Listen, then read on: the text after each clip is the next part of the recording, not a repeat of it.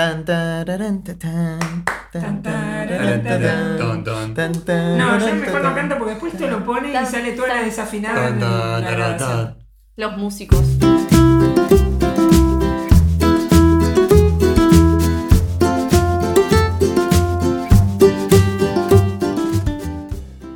Sean todos muy pero muy pero muy pero muy pero muy bienvenidos a este nuevo episodio de Cat of Things.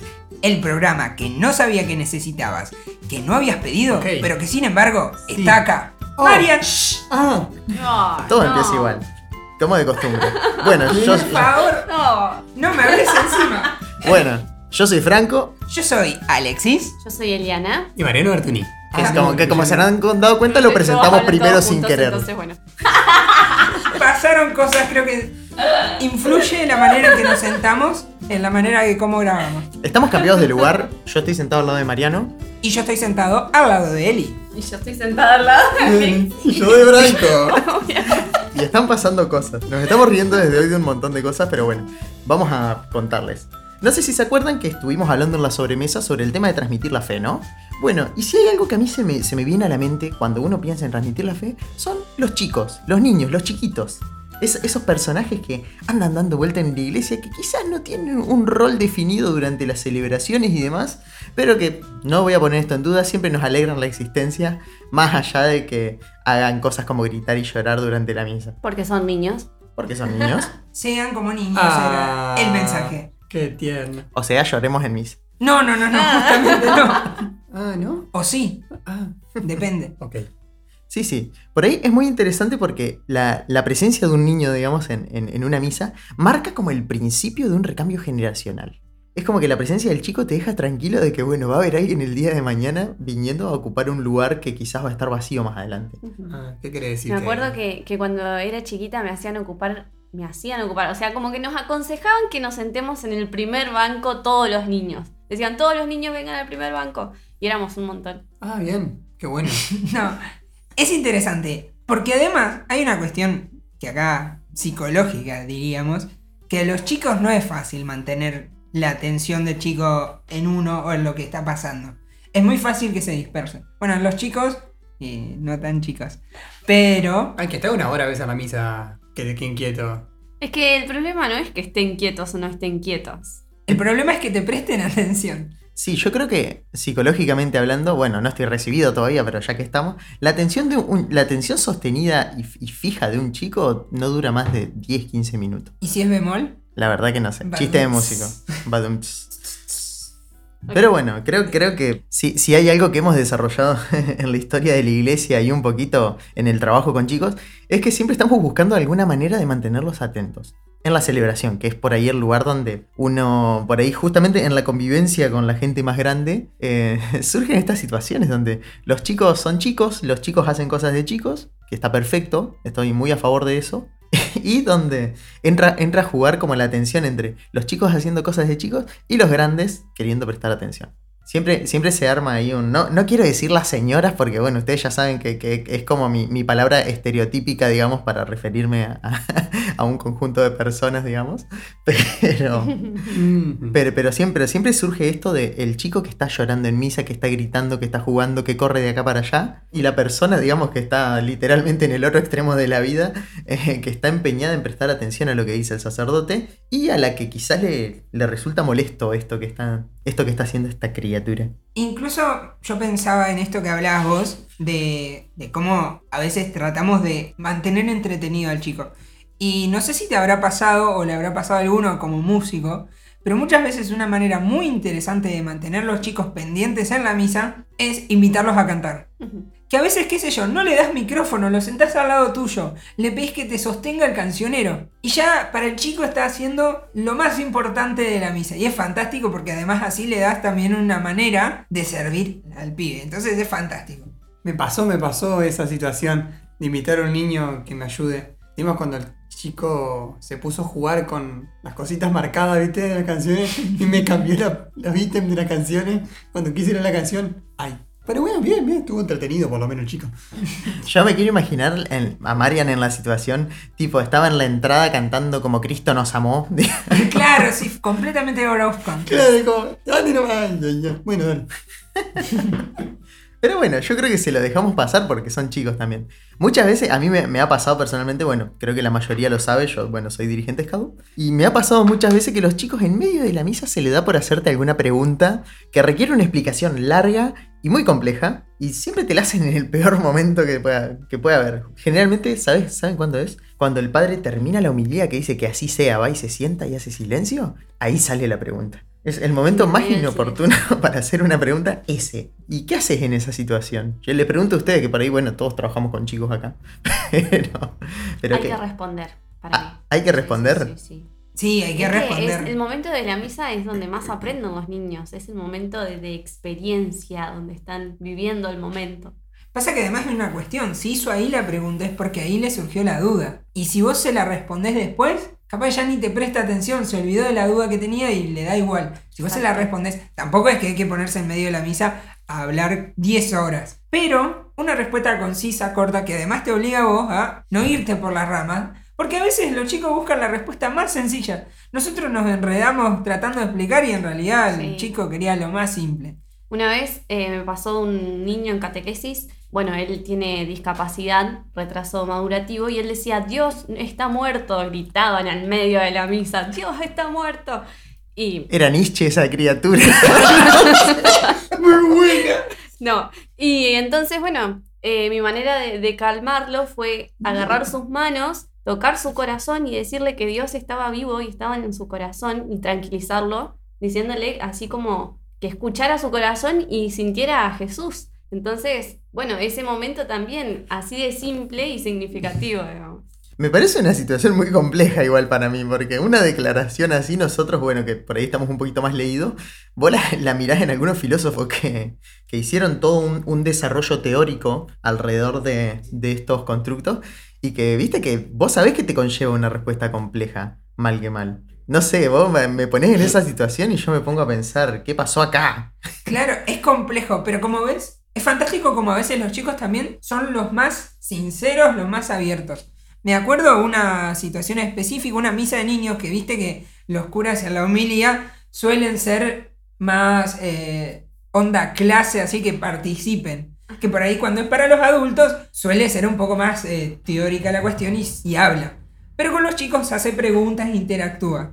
Y me acuerdo una pregunta que no me acuerdo exactamente qué era, pero algo así como, ¿a quién le gusta limpiar su casa o algo así?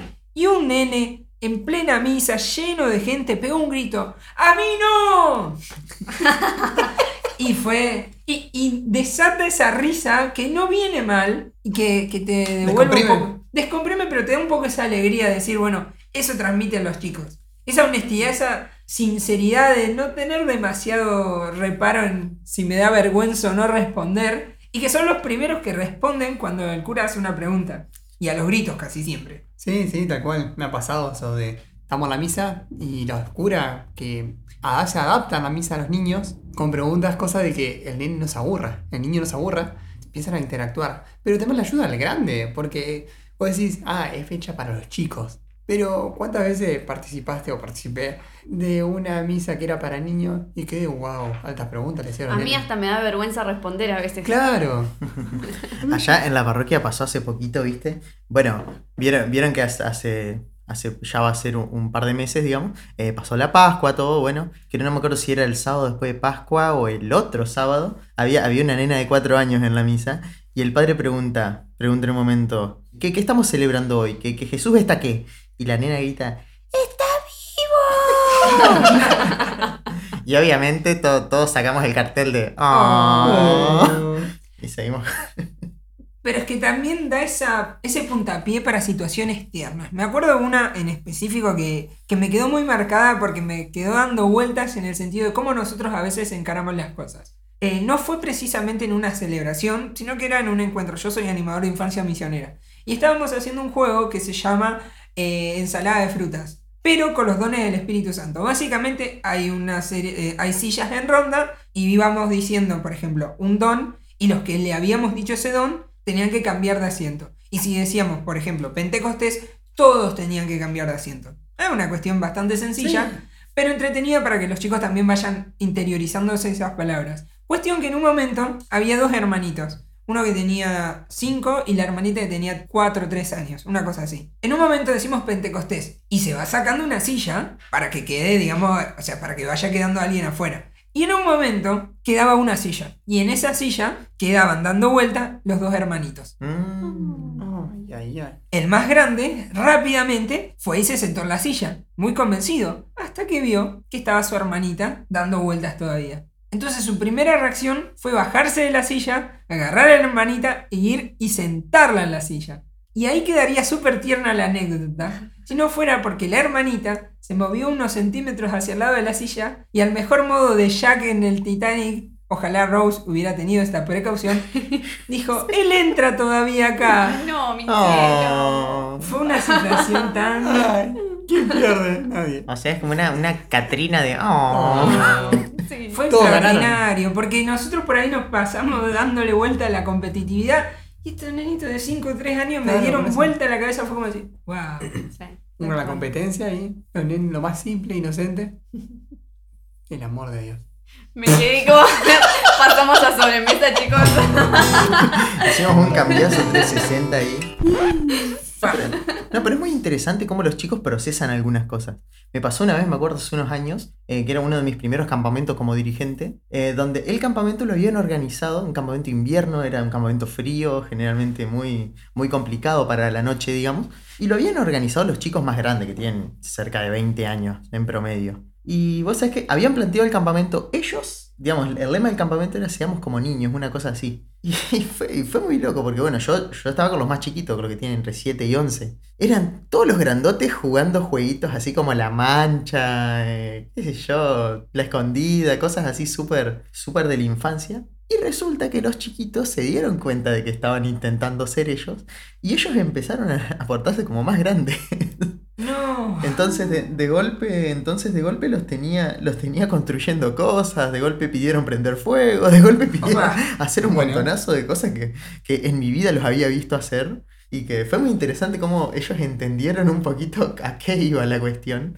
Y después también me acuerdo que, que en el fogón, digamos, del campamento, uno, uno de los más grandes había leído una, como un texto que había escrito sobre, sobre cómo era su infancia, qué sé yo. Y me acuerdo que se van todos a dormir y queda una que queda medio emocionada, así. Y yo me acerco a, a preguntarle, a ver qué anda. Me siento al lado y le digo, ¿estás bien? y me dice, ay, sí, dices que me acordé de cuando yo era chiquita, dice. ¿Cuántos años tenés? Y- Cinco. Claro, y no, y tenía, mira, en ese momento habrá tenido ocho por decir. No. Y era como que yo pensaba, claro, yo decía, ¿cuándo era cuando vos eras chiquita? Como, que tenés, Toda una vida ocho. tenés. ¿Cuánto era cuando tenías tres? Claro. Pero, pero aún así, o sea, me pareció súper valioso, digamos, que ellos hayan podido hacer ese proceso que hicieron los grandes, digamos, a su escala y encima como en su tamaño, digamos, y con la regla proporcional de cuando sos chico siendo chico, digamos. Claro, no, tal cual. ¿Alguna vez ustedes jugaron a ser sacerdote o algo de la iglesia? Sí. Sí. Vieron que eso es re polémico porque dicen, no, no se puede jugar a ser sacerdote, monja. El que esté libre de pecado, que arroje la primera piedra. Muy bien. No, Y acá nos levantamos todos y nos vamos. no, pero es que sí. Viene Mariano, pega todo. Una vez eh, mis hermanos estaban jugando con una prima también. Bueno, uno decía, yo quiero ser Jesús, yo quiero ser eh, monja y no sé qué. La otra decía, yo voy a ser santa no sé cuánto. Y mi hermano, que era como el más chiquito en ese momento, dice, yo voy a ser Dios. y Tiro. le- les ganó a todos, digamos. Eh, El, verda- el verdadero al lobby, digamos. A mí, a mí me- si hay algo que me encanta de, de los chiquitos en las celebraciones, es que ellos tien- tienen la, la tendencia a, imitar, a hacer lo que ven. Y me encanta porque puntualmente vi- vieron que justamente el sacerdote durante la celebración tiene, digamos, en el, en el misal anotadas un montón de, de posiciones de manos. Entonces, por ejemplo, la más icónica es el Padre Nuestro, y que solamente la hace el sacerdote, momento catequístico. Claro, No, hay- no es- no es obligación que la asamblea lo haga. Claro. Pero siempre es fija que, que el sacerdote levanta las manos a la altura de la cabeza y tenés a todos los chiquitos levantando Levanta- las manos para arriba, pero, Claro. pero exageradamente. Hacía una versión para los que vieron Dragon Ball Z como dando la energía para la Genki Dama. Sí, no, no, es interesante. El, los gestos en los chicos es fantástico porque lo hacen incluso exagerado. Pero es una, una lección interesante esa. porque a nosotros muchas veces nos da vergüenza esos gestos. Se me ocurre, por ejemplo, en, bueno, en la fiesta patronal de mi parroquia se bendicen las manos, porque justamente mi parroquia es San José Obrero. Claro. Entonces tiene que ver con el trabajo y se bendice las manos eh, del trabajador. Entonces hay un momento en específico donde eh, se hace la aspersión y todos tienen que levantar las manos. Y vos ves a alguno que levanta las manos ahí como tímidamente, como a la altura del, del hombro, alguno un poquito más, y ves el grupo de chicos de la escuela que están todos con las manos levantadas como, no sé. Hinchada. No, no, sí, como la hinchada de, de, de All Boys. Con las manos No, todas todo levantadas arriba. Extraordinario. Están sosteniendo el aire. Sí, no, no. eh, Y la mantienen y uno se le cansa el brazo y ellos siguen con las manos arriba. Sí, es impresionante cómo los chicos entienden qué, qué es lo que está pasando y, y lo siguen. También me encanta, por ejemplo, cuando, cuando el padre va a dar la bendición final, que generalmente extiende las manos para adelante, también los chicos, como que la mayoría de la gente baja la cabeza, los chicos tiran las manos. Tal cual, después están los chicos que se acercan más al altar, que eso es muy interesante, porque si bien muchas veces eso involucra también a un padre o una madre corriendo atrás para sacar al nene, también es una forma interesante de ver cómo ellos buscan acercarse al altar, ¿eh? porque buscan ver más, buscan escuchar más de cerca al sacerdote, o no falta el que va y le hace una pregunta, no como decía Fran en el momento más incómodo, sino que directamente se le hace al sacerdote, va y le pega un tironcito de la de la, so- de la No. sotana, del alba, de, de la casulla y... Sí, también está el, está el que va. Y le da el saludo de la paz. Ese nunca falta en la, en la misa. Tal cual, Ah. tal cual. ¿Cómo se extraña el saludo de la paz, eh? Sí, ¿viste? Pero sí, yo te- tengo, tengo memoria de alguna, de alguna que otra misa donde suben todos al altar a buscar al sacerdote para saludarlo. O después los que salen con los monaguillos también. Ah, Sí, sí. Sí, me ha pasado. Se suman ahí en la salida. Sí, sí, sí. Bueno, pero viste que generalmente los monaguillos, bueno, al menos en la cuestión de la catequesis más que nada, siempre los monaguillos tienen esa edad. Eh, o dan, Claro. dan sus primeros pasos en esa edad. Y también ahí se pueden presenciar los primeros bloopers, digamos, que uno tiene eh, teniendo acceso al altar Sí, justamente. sí, de acuerdo. Como por ejemplo el, el sentarse cuando uno llega, eh, todas esas cosas que uno no tiene que hacer, pero que uno no sabe que no las tiene que hacer. Que ya hemos comentado en el capítulo de la temporada pasada sobre monaguillos, que Ah, lo sí. pueden ir a escuchar si quieren. Sí, sí, sí. Exactamente. ¿Cómo era que se llamaba? La ordenación de los objetos, creo que era. Bueno, los, invi- así era. los invitamos a escuchar ese capítulo donde hablamos en profundidad de esto. Sí, sí. Pero sí, me parece maravilloso porque también, a ver, el hecho de que los chicos sean monaguillos les da un rol súper activo, que también es muy complicado como insertar a los chicos en la comunidad con un rol fuerte. Eh, Es difícil, es difícil, porque los chicos, bueno, generalmente uno los mira como pasivamente de alguna forma, como, bueno, tienen que ir a aprender, qué sé yo, tienen que ir a mirar. Pero, pero por ahí me, me gusta porque siempre, qué sé yo, esto que decías vos, Alex, de darle que sea un atril humano por una hora, darle... A, a veces pasa que los mandan a leer la oración de los fieles también, que leen como pueden porque realmente están arrancando a, leer sus primeras palabras. Y qué sé yo, sostengo que hay gente a la que le molesta eso, digamos que le molesta no entender la oración de los fieles porque la está leyendo letra por letra, pero que también, digamos, tiene un valor productivo en el sentido de que, de que bueno, que son chicos que ya están haciendo algo, se están, se están animando a pararse con un micrófono, a, a leer en un micrófono, que creo que a los más grandotes también, en- hay algunos grandotes de mi edad o más incluso, que les da vergüenza tener un, Pasa, un pasa. micrófono en la No, mano. Sí, sí, más vale. Pero que también, qué sé yo, es maravilloso. Y es. Y también le da otro aire a la situación porque uno, cuando, los- cuando un chico va a leer, vos ya parás las orejas y decís como, opa, a ver, a ver, a ver. Tal cual. Y si hay otro rol que desempeñan los chicos y que me parece muy fantástico, es el de pasar la canastita. Eh, no sé si les ha pasado ir a la parroquia que pasa el nene, a veces pasa el nene solo, a veces pasa el nene con alguien más, y se dan situaciones muy graciosas, como que el nene no entiende que hay personas que no van a poner en la canastita, y se quedan con la canastita en el banco como chocando a la señora. Yo cuando era chiquita pasaba hasta por los bancos que no había gente. Por la duda. A ver si alguien me da acá. Daba peña. eh.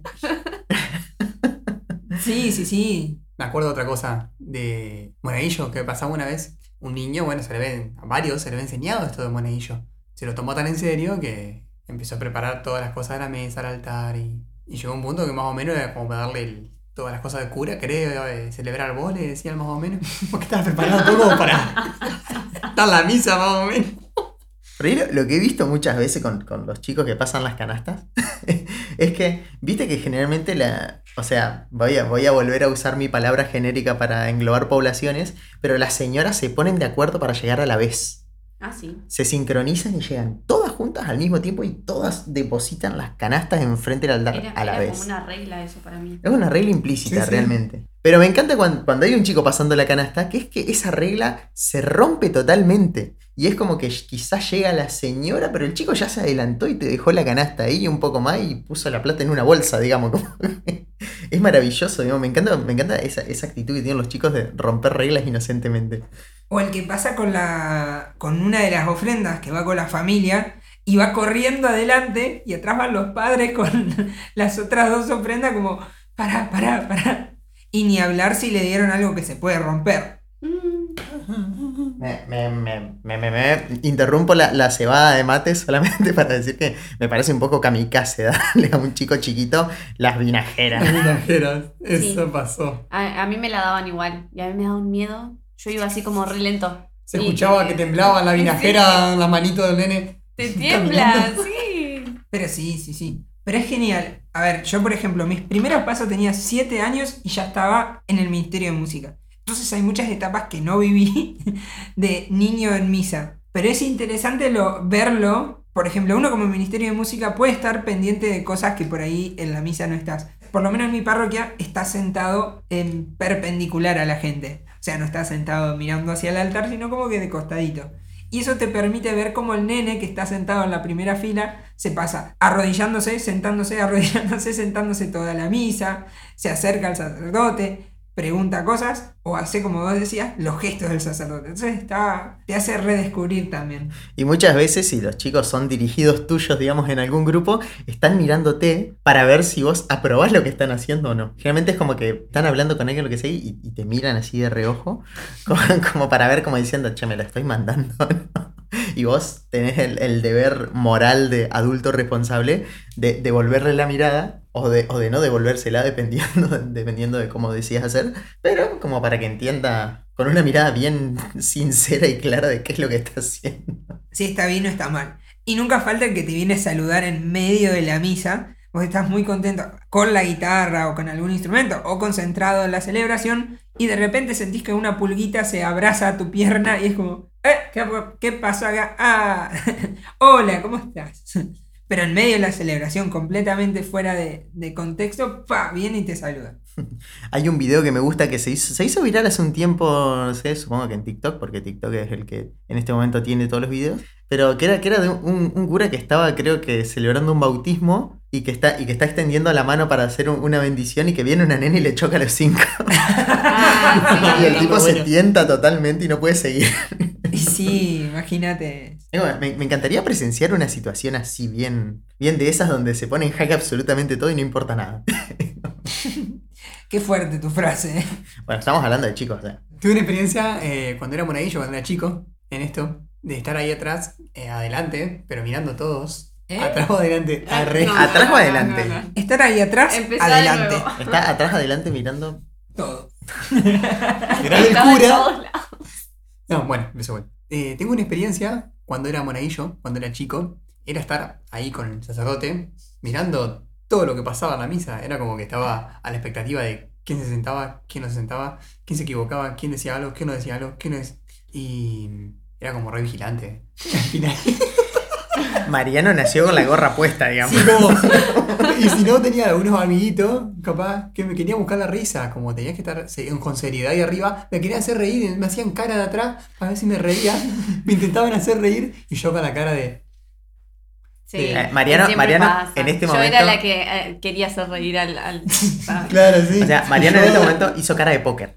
Claro, queriendo estar tranquilo para no reírme y los chicos de atrás haciéndome reír a propósito para que a ver si me reí en el altar. Pero que Nah. esa es clásica, es Claro. típica. Y a mí no me hacían reír. En el altar, en la bandera, o cuando estás adelante, cuando estás leyendo algo. No, no. Ah, Dios. No, te- no había forma de hacerme reír. Yo seguía tranquilo con lo mío. Ah, yo sí me reía. Sí, hasta el día de hoy me río. No, No, ten- tengo al- alguna historia así de, de por ahí haber eh, he estado siendo monaguillo muchos años y que siempre hay alguien mirándote desde, desde la asamblea que, que te hace alguna sonrisa, una cara, algo y vos te desconcentrás y fuiste, ya perdiste. Yo tengo que admitir que me gusta hacerle eso al cura. Eh, y lo he logrado varias veces. Eh, por ejemplo, como Ministerio de Música está siempre adelante, muy cerca del cura. Y durante el sermón, hacerle algún gesto, reírte un poquito fuerte, que no lo escuche la gente, pero que lo escuche él, y, y le haces entrar. No digo que esté bien, pero hago media culpa que lo he hecho. Lo- Los barbijos han salvado bastante esas situaciones porque Es lo más. a veces pasa que por ahí, viste, en, en las miradas de entendimiento, como por ejemplo te miran y, y vos ya sabes que tenés que cantar cierta canción o lo que sea, por ahí te miran y vos le haces cara de ¿qué? y todo se rompe. Sí, no, y es mutuo igual. No falta el sacerdote que te quiere hacer reír a vos. Te hace una cara, te hace un gesto, o te tira un chiste interno que la gente no lo entiende y vos quedas como, ay, estoy cantando, no me hagas esto. Claro. Te hace confundir la letra o algo así, justo. Sí, sí, pero no vamos de tema. A ver. Sí, sí, volvamos a lo Ah, importante, por favor. Creo que aprovechando este, este pequeño desvío que tuvimos, aprovechamos a hacer un aviso parroquial. Nada, mentira. Oh, Aprovech- sí. Aprovechamos a, pa- a pasar a la otra sección que nos encanta, que es la sección donde nosotros les preguntamos a ustedes, a ustedes catolitos, porque hace rato que no les decimos así, que nos, ¿Alguna vez le dijimos así? y la primera vez que les dijimos. Pero bueno, a ustedes catolitos, que nos cuenten sus anécdotas, que nos cuenten cómo la vivieron ustedes, que cómo fueron ustedes de chicos o si tienen alguna situación cerca donde hayan visto algún, algún chico en alguna cuestión religiosa haciendo cosas. Silencio tenso. Qué bueno, sí. Qué momento, qué momento. Qué interesante eso. Bueno, a mí personalmente es por primera vez en la historia, nada, mentira, no es la primera vez, pero no me mandaron nada. Ay, pobrecito. Por, por fa- por favor, público conocedor, pónganse las pilas, no nos pueden dejar sin anécdotas para esto. Así que no sé ustedes qué onda. Bueno, una de esas anécdotas que he escuchado es eh, de una chica que contaba que es- ella estaba en la escuela y en el recreo, en vez de ir al kiosco de su escuela, digamos, hacía como que iba a la iglesia y en vez de ir a la iglesia salía por la puerta de la iglesia, se iba para afuera, para la calle, cruzaba la calle, iba al kiosco, compraba el pebete que más le gustaba, porque por eso salía por la iglesia y se iba para afuera, volvía y después hacía como que sin nada. En mi cabeza eso sonaba mucho mejor. Para... Ah. Eso. Más afinado. Eh, eso es un montón, pará, pará, pará. Porque esto también quita alguna cuestión que ya la hemos charlado en algún momento, creo que. Y que creo que por ahí la- los que somos músicos la hemos vivido, que es salir de lugares por cuestiones eclesiales. Eh, sí. Ah, Y sí. ah. Mejor no hablar de ciertas No, cosas. no, no, no. Pero, che, qué locura igual. Es como, que es un montón. A mi alma de cuidador de chicos le duele la seguridad Claro, de claro. esa situación. Claro, mientras vos lo ibas relatando, mi corazón iba subiendo a mi garganta. No, no sé si alguna vez la descubrieron, creo que no. Pero bueno, ahí casi. Eso es lo peor. Sí. La, la seguridad es mi pasión. Claro, no, no, no. Sí, sí, sí. No. Sí. no, sí, no, bueno. ¿Qué le eh? Después de las 12 me desconfiguro, chicos. Bueno, tenemos una anécdota que no es relacionada como al ámbito de la iglesia para mí, pero bueno, sí es como cómica. Dice, una vez me pasó que un niño durante varios días seguidos me pedía pañuelitos. Al cuarto día le pregunté si le podía decir a la mamá que le ponga pañuelitos en la mochila de la escuela. Me dijo que no, porque la mamá hace tiempo le dijo que le habían prestado toda la plata que tenían a Papá Noel para comprar la Play 4 Uf, y que no les quedaba más nada. no. No, no. Pero ahí va la sinceridad del chico, directamente. Es así. Bueno, eh, es un montón igual. Es un montón, sí, sí, sí. O sea, también vi- viste que en- eh, con, con los chicos también entra esta cuestión que no la quiero desarrollar ahora porque podríamos hablarlo incluso en una sobremesa, pero sobre la- las famosas mentiras piadosas, viste, como que donde en- entra el che, Mm. le, le dimos la plata a Papá Noel, como que es, es como Sí, los chicos transmiten eso también. Cuento una anécdota de una niña que, que eh, ella miraba y le gustaban mucho las tortugas ninja. Ella veía que siempre comían pizza, comían pizza, comían pizza. Y le dio pena porque todo el tiempo comiendo pizza, eh, que coman algo distinto. Entonces me había preparado unos panqueques sin que se entere la mamá. Y fue por la calle y iba buscando la alcantarilla para dársela, pero menos mal que la mamá la frenó porque no terminaba en cualquiera la nena. Pero eso, Quería No llevar- es una anécdota de. Bueno, en fin. no entendí. No, no entendí el contexto. Yo tampoco. No, yo, yo lo entendí y yo me imagino a la criatura con una sopa yendo por la calle buscando una alcantarilla Una para canilla tirar. para entrar. O sea, para tirar, yo me lo imagino a la nena tirando la sopa por la alcantarilla, digamos, como. Menos mal que no había visto eso, la del payaso. Sí, bueno, pero. El payaso. Sí, bueno, pero era de las tortugas ninja, es como que la- las vas a encontrar ahí Claro, sí sí. sí. Porque siempre estaba en la alcantarilla. Peor es que se lo haya dado una tortuga real. Eso habría sido más catastrófico. Igual hablando de superhéroes, nunca falta el chico que te cae a la misa o al encuentro de grupo Sí. disfrazado de su superhéroe favorito, que sorprendentemente en la mayoría de los casos suele ser el hombre araña. Y te cae a la misa con la máscara, con la ropa completa del hombre araña y lanzándote la araña por todos lados. Iba a decir por doquier, me salía el modo Phineas y Fer. Por doquier. Espero que no nos pongan copyright por eso. ¿O no? No. A nosotros nos pasó, nos pasó en el grupo, digamos, justamente que, bueno, no había nadie disfrazado, pero en un momento, bueno, tenía un, un nene muy chiquito yo en la formación, digamos, del grupo, y vino el padre y le dijo, y le dijo, ¿vos te acordás quién soy? Y el chico le dijo, Batman. y todos estaban justo en silencio cuando él hace esa pregunta, y, viene, y viene también el diácono y le dice, ¿y vos te acordás quién soy yo? Y le dice, Spider-Man. Y de ahí que quedó la anécdota, digamos, y creo que hasta el día de hoy le sigue diciendo Batman y Spider-Man al padre y al No. Qué grande, qué grande. ¿Tenemos alguna otra anécdota? Una mía. Una vez eh, estaba, bueno, también estaba en la escuela, media relacionada como la de la, de la anterior. Y toca el timbre. Entonces, con el- mi grupo de amigas, el- salíamos al patio grande que daba a la iglesia. Entonces entramos a la iglesia, buscamos un cancionero, cancionero negro, también Chan. otro Oh, oh. capítulo. Pueden consultar el capítulo número uno de Catatings.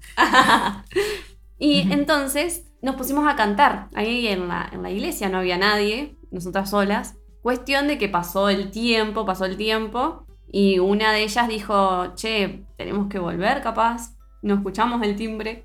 Bueno, cuando salimos de la iglesia, entramos a la escuela, la maestra nos estaba mirando con cara de, ¿ustedes dónde estaban? Chan. Y yo no me acuerdo qué hice, pero seguramente la miré e intenté sentarme en mi banco con mucha vergüenza.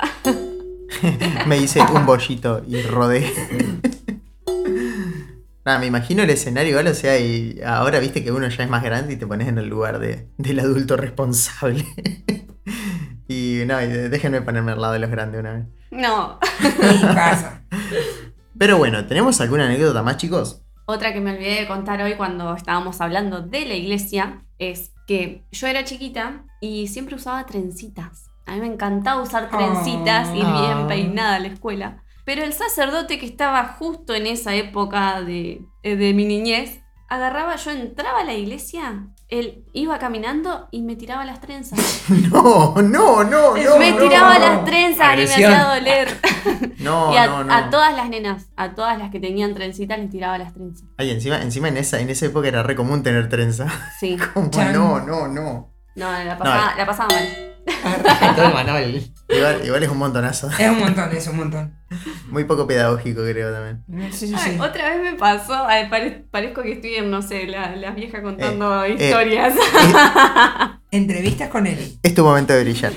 acá, Contanos. acá en la parroquia se hacía la bicicleteada, ahí me miran todos así como... ah. Em, se hacía la bicicleteada. Yo iba con mi... Tenía cuatro años, tenía de esas bicis de las con ruedas de goma. Bueno, de esas. Y mm, entonces, bueno, se hacía una vuelta bastante grande. Yo no entendía que era una bicicleteada, para mí era una carrera. Entonces, dimos toda la vuelta y cuando íbamos llegando, agarré y puse nitro, me fui a fondo, pasé por la calle de la iglesia, porque es una cuadra la calle de la iglesia, pasé por la calle de la iglesia, no pude frenar en la puerta, en el portón, seguí de largo y bueno, terminé en la calle de nuevo. Y No. un, un chico corriéndome atrás, diciendo. "Nena, nena, pará, que te vas, te van a chocar. No, sí, sí. Emoción. Qué Una emoción. No Bueno. gané nada después. Bueno, ¿queda alguna anécdota más? De mi parte, no. Bueno, es, es un montón. Este, creo que nos divertimos muchísimo haciendo este capítulo. Y por ahí imaginándolo un poco porque era como que teníamos mucha expectativa de cómo iba a salir esto y qué íbamos a contar también. Porque por ahí viste que a uno le da cosa contar las anécdotas cuando es chiquito. Y sí. Y, y más si son en la iglesia. Pero bueno, antes de terminar con este capítulo, tenemos una propuesta para hacerles. Va, más que una propuesta, es casi una invitación y casi una obligación. Esto no romper nada, ¿eh? Alexis acaba de pegarle con una botella al micrófono. Sépanlo, para que quede grabado para la posteridad. La, cosa es la siguiente. ¿Se acuerdan que en el, capítulo de regreso nosotros les dijimos que queríamos estar cerca de ustedes? Que queríamos saber qué piensan, queremos saber qué hablan y, qué quieren también, digamos, igual, al igual que nosotros para el podcast. Así que les proponemos lo siguiente. Tenemos ganas de abrir una vía de comunicación. Puntualmente, un canal de Telegram. Una- esta aplicación que es muy parecida a WhatsApp, pero que tiene otras prestaciones. Así que le, va- le vamos a ofrecer lo siguiente. Seguramente en el link de este- en la descripción de este capítulo eh, va a haber un link para entrar a un canal de Telegram. En nuestro Instagram también. En todas nuestras redes vamos a poner un link y los vamos a invitar a entrar. Y una vez que entren, van a poder hablar un poquito más directamente con nosotros. Y vamos a poder pensar por ahí un poco todos juntos. Vamos a poder darles las consignas más personalmente. Vamos a, a pedirles algunas cosas tam- también que no creo que inicialmente plata, por lo menos, pero vergüenza y plata nunca tuvimos, así que. ¿O sí? O sí, o tampoco No. será vamos. Pero, Sí. Bueno, pero queremos estar cerca, queremos, queremos compartir y queremos hacer comunidad alrededor de esto tan lindo que, que nos reúne y que nos gusta tanto. Y estamos sumamente agradecidos también de tener a esas personas ya bastante cerca, por eso queremos estar más cerca todavía y poder comunicarnos así con cada uno y, y poder hablar, Compartir, reírnos. sí, sí. sí, sí. Los buenos mates. Y obviamente pasarles memes. Por supuesto. Manden memes, mandamos memes, se vive de memes. Pero bueno, así que atentos a la descripción de este capítulo, atentos a nuestras redes sociales, atentos a cualquier cosa, lugar por el que nos puedan ubicar, o que puedan ubicar al podcast, mejor dicho, porque vamos a estar dejándoles el link para ingresar a este canal para que podamos compartir mucho más de cerca. Así que hasta acá este capítulo de Cat of Things. Yo soy Franco Silvera, Yo soy Alexis Bravo. Yo soy Eliana Monzón. Y Mariano Bertoni. Nos vemos, hasta la próxima. Arrivederci.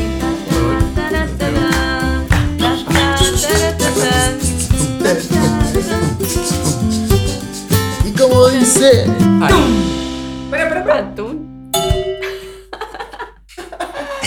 Parece que será re fuerte.